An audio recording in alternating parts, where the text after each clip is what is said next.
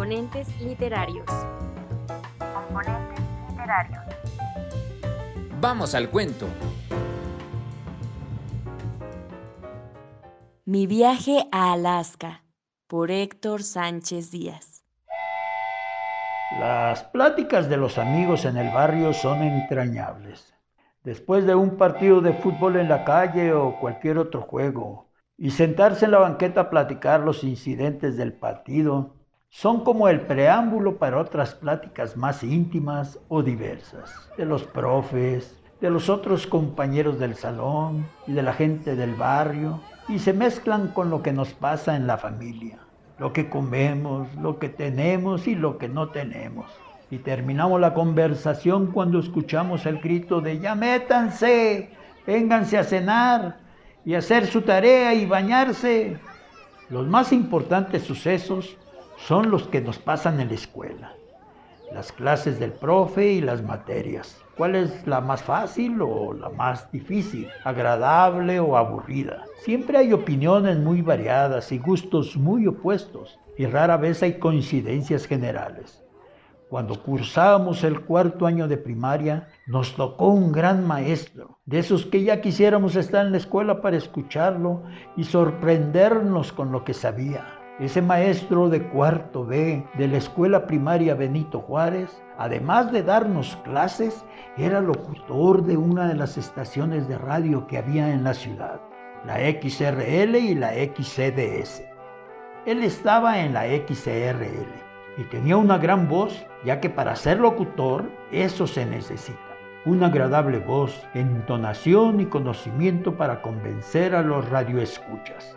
Cuando nos daba clases de historia, nos llevaba al lugar donde se realizaban los hechos. Y así en todas las materias parecía que nosotros estábamos ahí. Siempre nos sorprendía, al mismo tiempo que hacía cosas metódicas de todos los días. Antes de comenzar la clase sabíamos que alguno de nosotros íbamos a tener el privilegio de que nos pidiera por favor que fuéramos frente a la escuela para comprarle un coco. Antes de pedirnos el favor, ya teníamos la mano levantada para ser los agraciados. El señor que los vendía ya sabía cómo le gustaban al maestro y de inmediato nos gimaba el coco. No le ponía pajita para tomarlo, así lo mandaba. Al maestro le gustaba tomarlo directo del coco. Cuando terminaba el agua, venía lo emocionante. Los pizarrones de mi escuela eran construidos en la pared, de cemento. Nada más los pintaban de negro. Estaban bien hechos, bien lisos. No se sentía ninguna ranura. El gis, la escuadra y la regla asentaban muy bien. Eran fuertes e indestructibles. El maestro, con el coco vacío y con un puño de la mano vendada con su pañuelo, con una mano lo colocaba pegado al pizarrón y con el puño vendado con gran fuerza lo golpeaba y partía el coco. Era emocionante, espectacular. Así era el primer ritual, colocando las partes del coco en su escritorio y luego procedía a tomar lista y pedir la tarea del día anterior. Cuando nos acercábamos al escritorio mirábamos al interior del coco y lo calificábamos de bueno, regular o malo, según la carnita que así le decíamos a su interior tenía. Eso era motivo de emocionarnos para quién le iba a tocar, según los aciertos de las preguntas o conducta durante clase antes del recreo. Otro de sus rituales era que al salir al recreo, al sonar el timbre de la dirección, nos indicaba esta fila y salíamos corriendo, pero en orden, y él se colocaba en la puerta donde nada más el compañero y él cupieran. Así que salíamos corriendo para que no nos pegara con su puño en el hombro. Eso nos gustaba mucho. Sentíamos que éramos como sus amigos y por qué no como sus hijos. Eso lo comentábamos también. A la hora del recreo jugaba con nosotros fútbol y sobre todo béisbol. Todo sabía mi maestro. Yo participé en bailables y nos llevaba para salir en la televisión porque también había un canal de televisión en la ciudad. Era para nosotros el gran maestro. Sus clases eran tan bonitas que no nos cansábamos de escucharlo.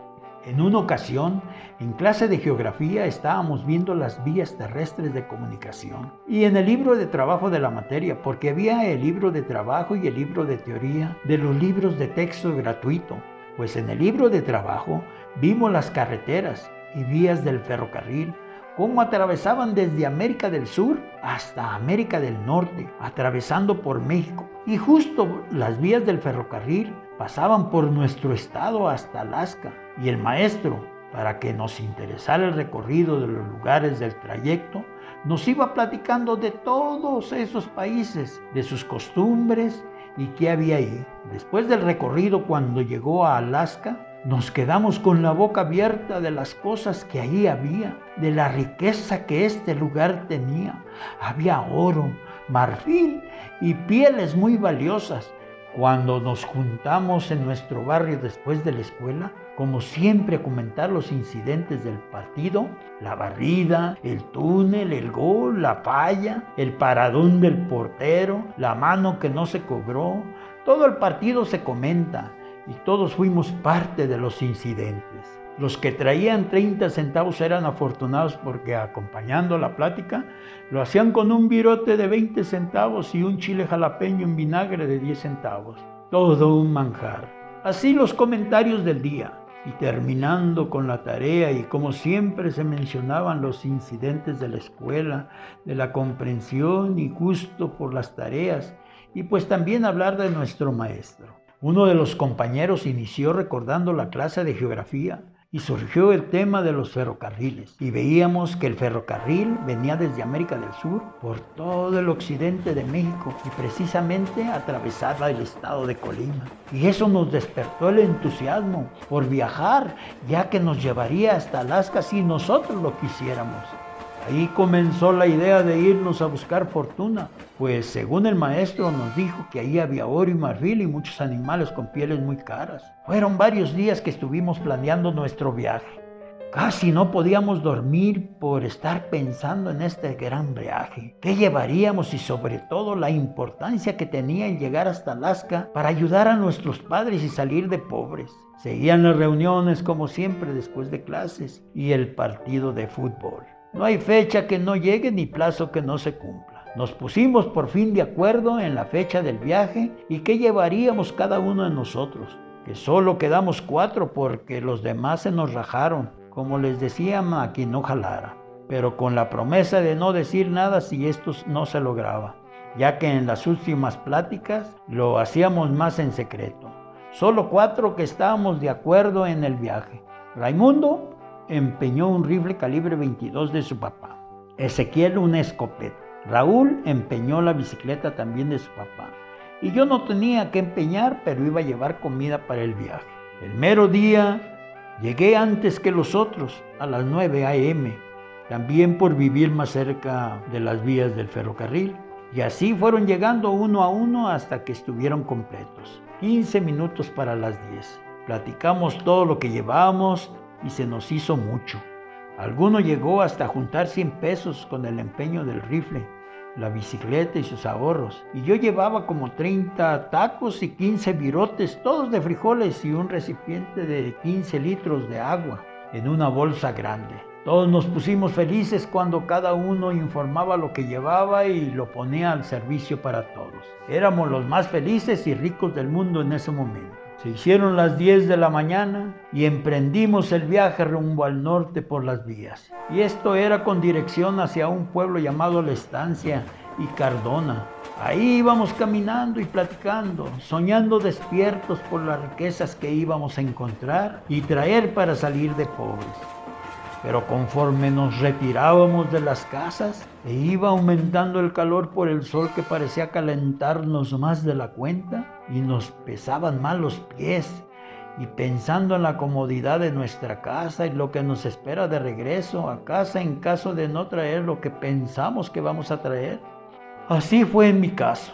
Me imaginaba la cueriza que me iban a poner por irme sin permiso. Ya pasaban los tres o cuatro kilómetros y nos refugiamos bajo un árbol cerca de las vías del tren.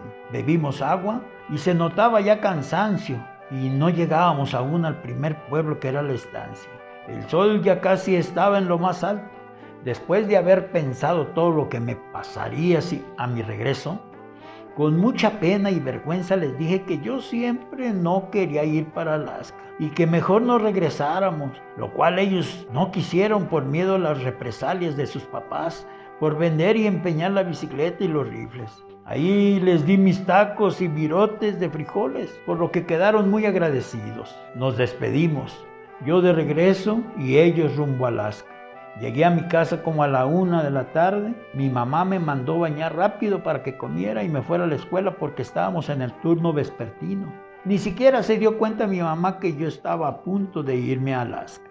A las dos de la tarde en la escuela y en el salón de clase, pensaba en mis amigos, veía sus lugares vacíos y me dio rabia por abandonar la causa. Sentía la mirada acusadora de los compañeros y del maestro aunque nadie supiera nada. El maestro Después del ritual de siempre, toma lista y pidió la tarea. Cuando nombraba a mis compañeros y no estaba, me volteaba a ver y yo esquivaba su mirada. Cuando terminó, me llamó al escritorio y me preguntó por ellos, como si lo supiera. Pero yo le dije que no sabía nada, que no los había visto. Pero los maestros llegan a conocernos muy bien como si fuéramos sus hijos. Y me insistió que le dijera dónde estaban y que no mintiera me sentí muy nervioso y le dije la verdad, que nos habíamos ido a Alaska, pero que yo me había regresado.